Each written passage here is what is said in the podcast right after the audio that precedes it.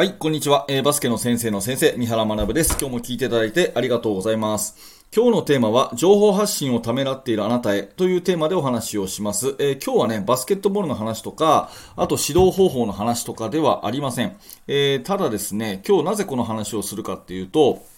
毎日私が話している Voicy の方でね、トークテーマっていうのがあって、えー、で、今週のトークテーマがですね、この発信をためらっている君へっていうテーマだったんですね。うん、で、あんまり私トークテーマ乗っからないんですけど、ちょっとこの話はしてみたいなと思ったので、えー、情報発信をためらっているあなたへというテーマで、お話をしていきます。で、私がなぜこんなにも毎日ね、ラジオで喋り、ブログを書き、YouTube に動画を上げるのかっていうことを整理しておきたくて、で、情報発信って SNS とかブログって興味あるけど、どうもなーっていうふうにためらっているであればね、あなたがね、えー、その背中を押したいなというふうに思いますので、ぜひ最後までお聞きください。えー、振り返ると私がですね、最初にやり始めたのはブログだったんです。ブログ。うんえー、2019年にブログを立ち上げました。で、それは何でやったかっていうとですね、最初はまず私の、え、練習のその日誌を書いてたんですね。うん、最初はブログで。えー、まあ、バスケットの指導をね、え、今も昔も一生懸命やっていまして、で、指導した時に今日はこういう練習やった。で、こんなことを感じたとかですね、試合をやったらですね、こういうことが全然できなかった。で、悔しかったとかですね、そういうま感想があるんですけど、それを私は紙のノートにずっと書いてたんですね。うん。で、紙のノートにずっと書いてたのは良かったんですけど、そのうちに数がこう多くなってきて、えー、振り返るのが大変だったんですよ。で、えー、例えば去年の今頃どんな練習やってたっけなとかですね、えー、それからあそこのあの本の感想を書いたあのページどこだっけなとかですね、なんかそういう勉強したことの、えー、蓄積、それから練習したことの日誌、これがですね、パッと検索できるようにしたいなって思ったんですね。うん。で、検索できるものっていうと、まあブログとかあるよなと思って、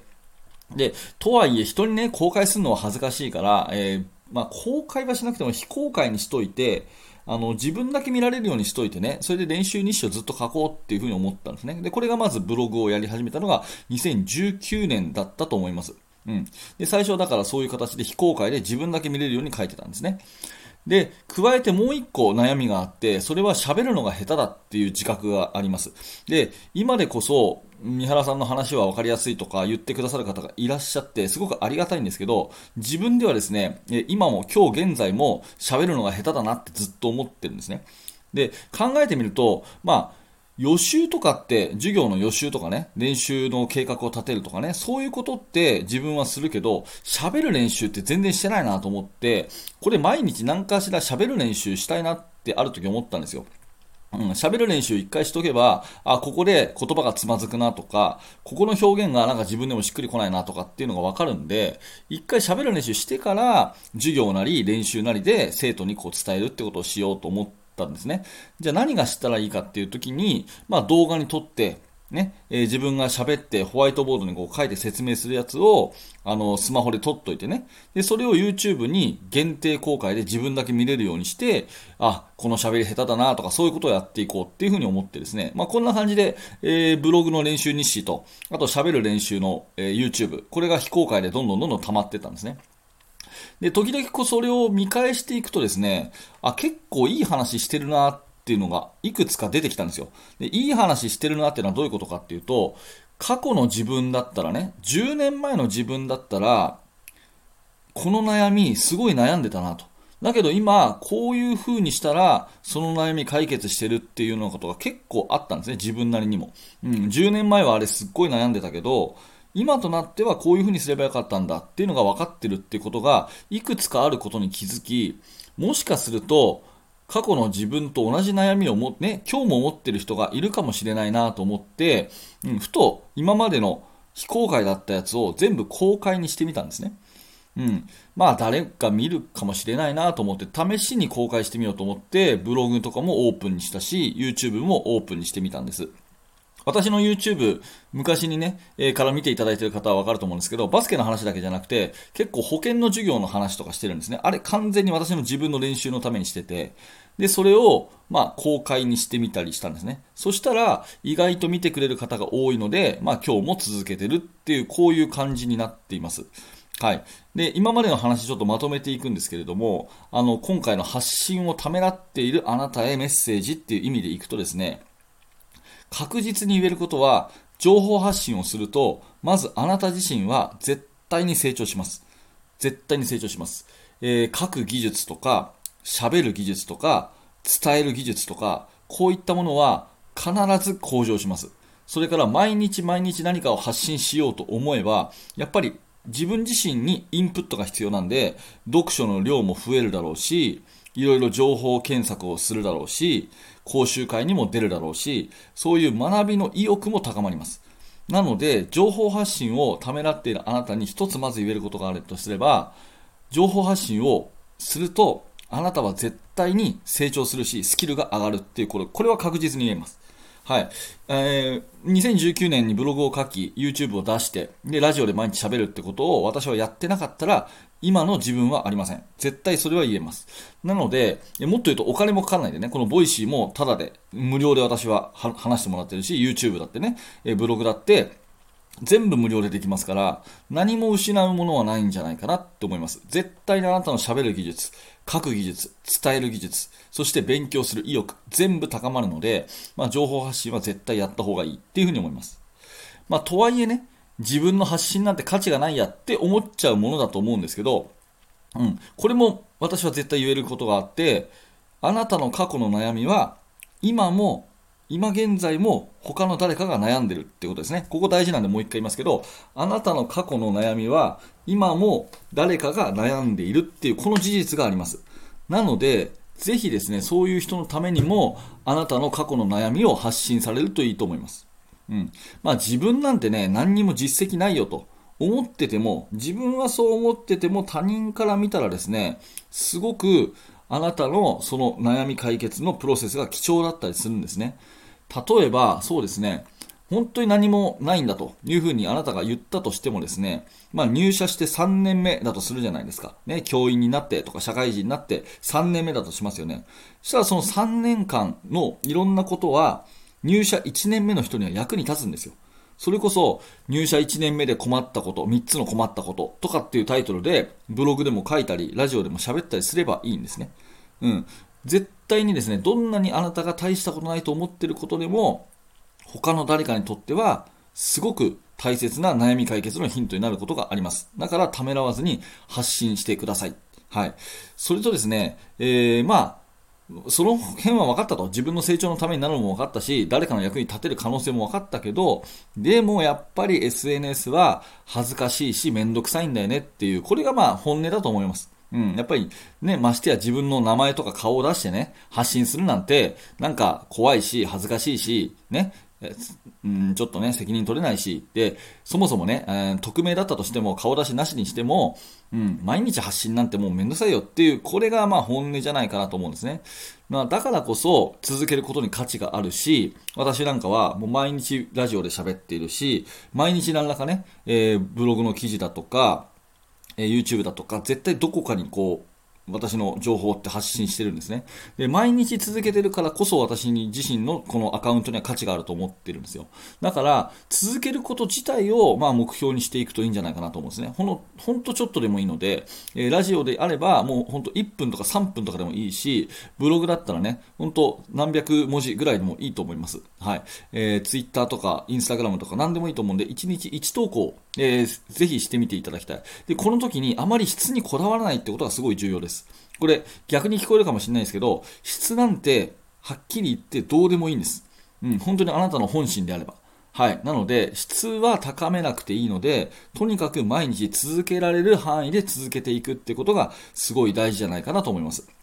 まあ、おすすめのものとしては、やっぱり文字で書けるブログか、えー、音声ですね、えー、具体的に言うとブログだったらノートっていうものでアカウントをまず作り、で、ノートで、えー、自分のその過去のね、悩みを発信するとか、今現在悩んでることを発信する。これがいいんじゃないかなと思います。で、えー、まあ、ラジオはですね、 Voicy が一番いいんですけど、 Voicy は審査制なので、えー、まずはスタンド FM とかその辺から始めてみてですね、えー、で、 Voicy の審査を出すなんていうのもいいかなというふうに思います。とにかく続けられる範囲で、毎日でもいいので続けるということがすごく重要です。えもうちょっと話しますので、チャプター区切ります。はい。えお手元そのままでお願いしますね。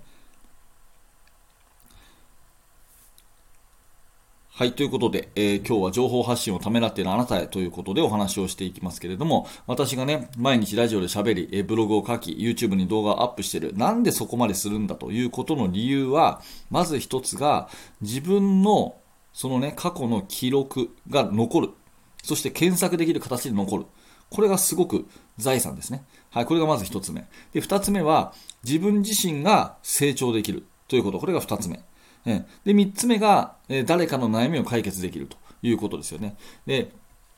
まあ、の、伸びなくてもです、伸びなくてもっていうのは、その視聴回数とかですね、フォロワー数とか、私もね、大してその視聴回数とか多くないんですよね。うん。で、この何十人あ、何十万人、何百万人みたいな、そういう世界には全く興味がないんですけど、本当にこの私の発信がちょっとでも引っかかって、なんか役に立ちましたって言っていただける人がいるんだったら続けようっていう、そういう感じでやってるので、えー、まあ、フォロワーが伸びなくてもですね、恥ずかしいとか、そんなことを思うことなくですね、えー、ぜひぜひ自分のために、そして、えー、誰かのためにやっていただければというふうに思います。まあ、失うものは何もないので、えー、基本的にどのね、ノートのアカウントも無料だし、ツイッターとかインスタグラムのアカウントも、フェイスブックのアカウントも無料。ね。えー、何でも無料でできますので、えー、失うものは何にもありません。えー、とにかく記録がちゃんと残るし、自分が成長できるし、え、そして誰かの悩み解決には必ずつながるということで、え、失うものは何もないので、えー、ぜひ情報発信をやってみていただければというふうに思います。え、まあ、この音声っていうのはそういう意味でですね、続けやすいっていう点があるんですね。あの、先ほども言いましたけど、 Voicy は、あの、一番いいんですけど、審査制なので、えー、 stand.fm とかその辺から始めてみるのが一番いいと思います。あぜひですね、ちょっとでも情報発信ためらっているなという方は、1日1分の放送でもいいので、えまずはラジオ放送、えー、始めてみるのをお勧めしたいと思いますし、うん、1日1行でもいいので、えブログ書いてみるところから始めてみてはいかがでしょうかというお話でございます。はい。ということで、えー、ありがとうございました。えー、今日はね、全然違った、あの、全然違ったっていうか、バスケットの話ではないんですけれども、一応バスケの大学ということで、バスケットボールの話や、えー、指導方法、コーチングの話なんかをしております。え対象となるのは、えバスケットの選手、指導者、え保護者、そして学校の先生になりますが、えね、あなたのお役に立てれば嬉しく思います。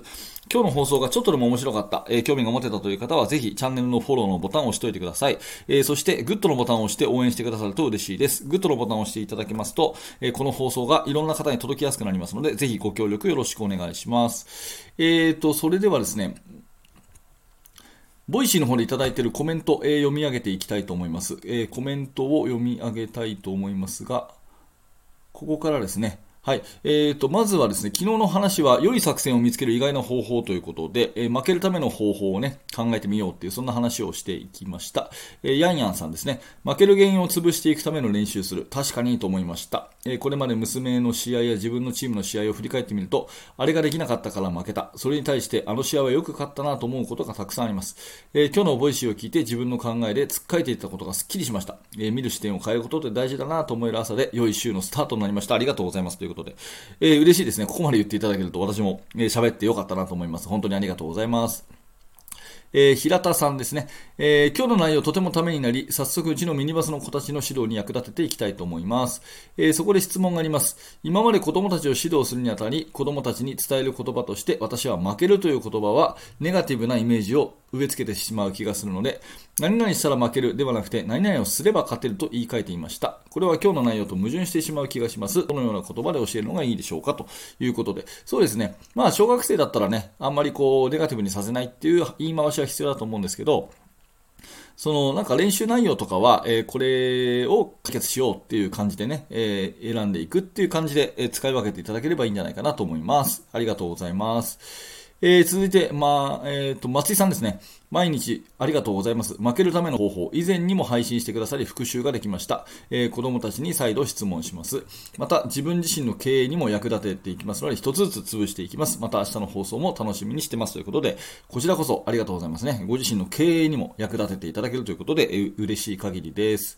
えー、最後、トライリさんですね、えー、バスケを題材にしたメディアに同じようなフレーズがありました。バスケを何々したら負けるがたくさんある。それを一つずつ潰していく。うん、今日も納得の一言ですということでね、えー、いつも本当にありがとうございます。ね、このコメントが私の励みになってますので、えどんなコメントでも結構です。本当に一行だけでも、それこそね、今日の話じゃないけど、えためらわずですね、えコメントいただければ大変嬉しく思います。はい。ということで、えー最後にお知らせさせてください。えっ、と、無料のメルマガやっております。メルマガ登録していただきますと、えー最初の1通目で限定の動画プレゼントしております。ぜひメルマガ登録よろしくお願いします。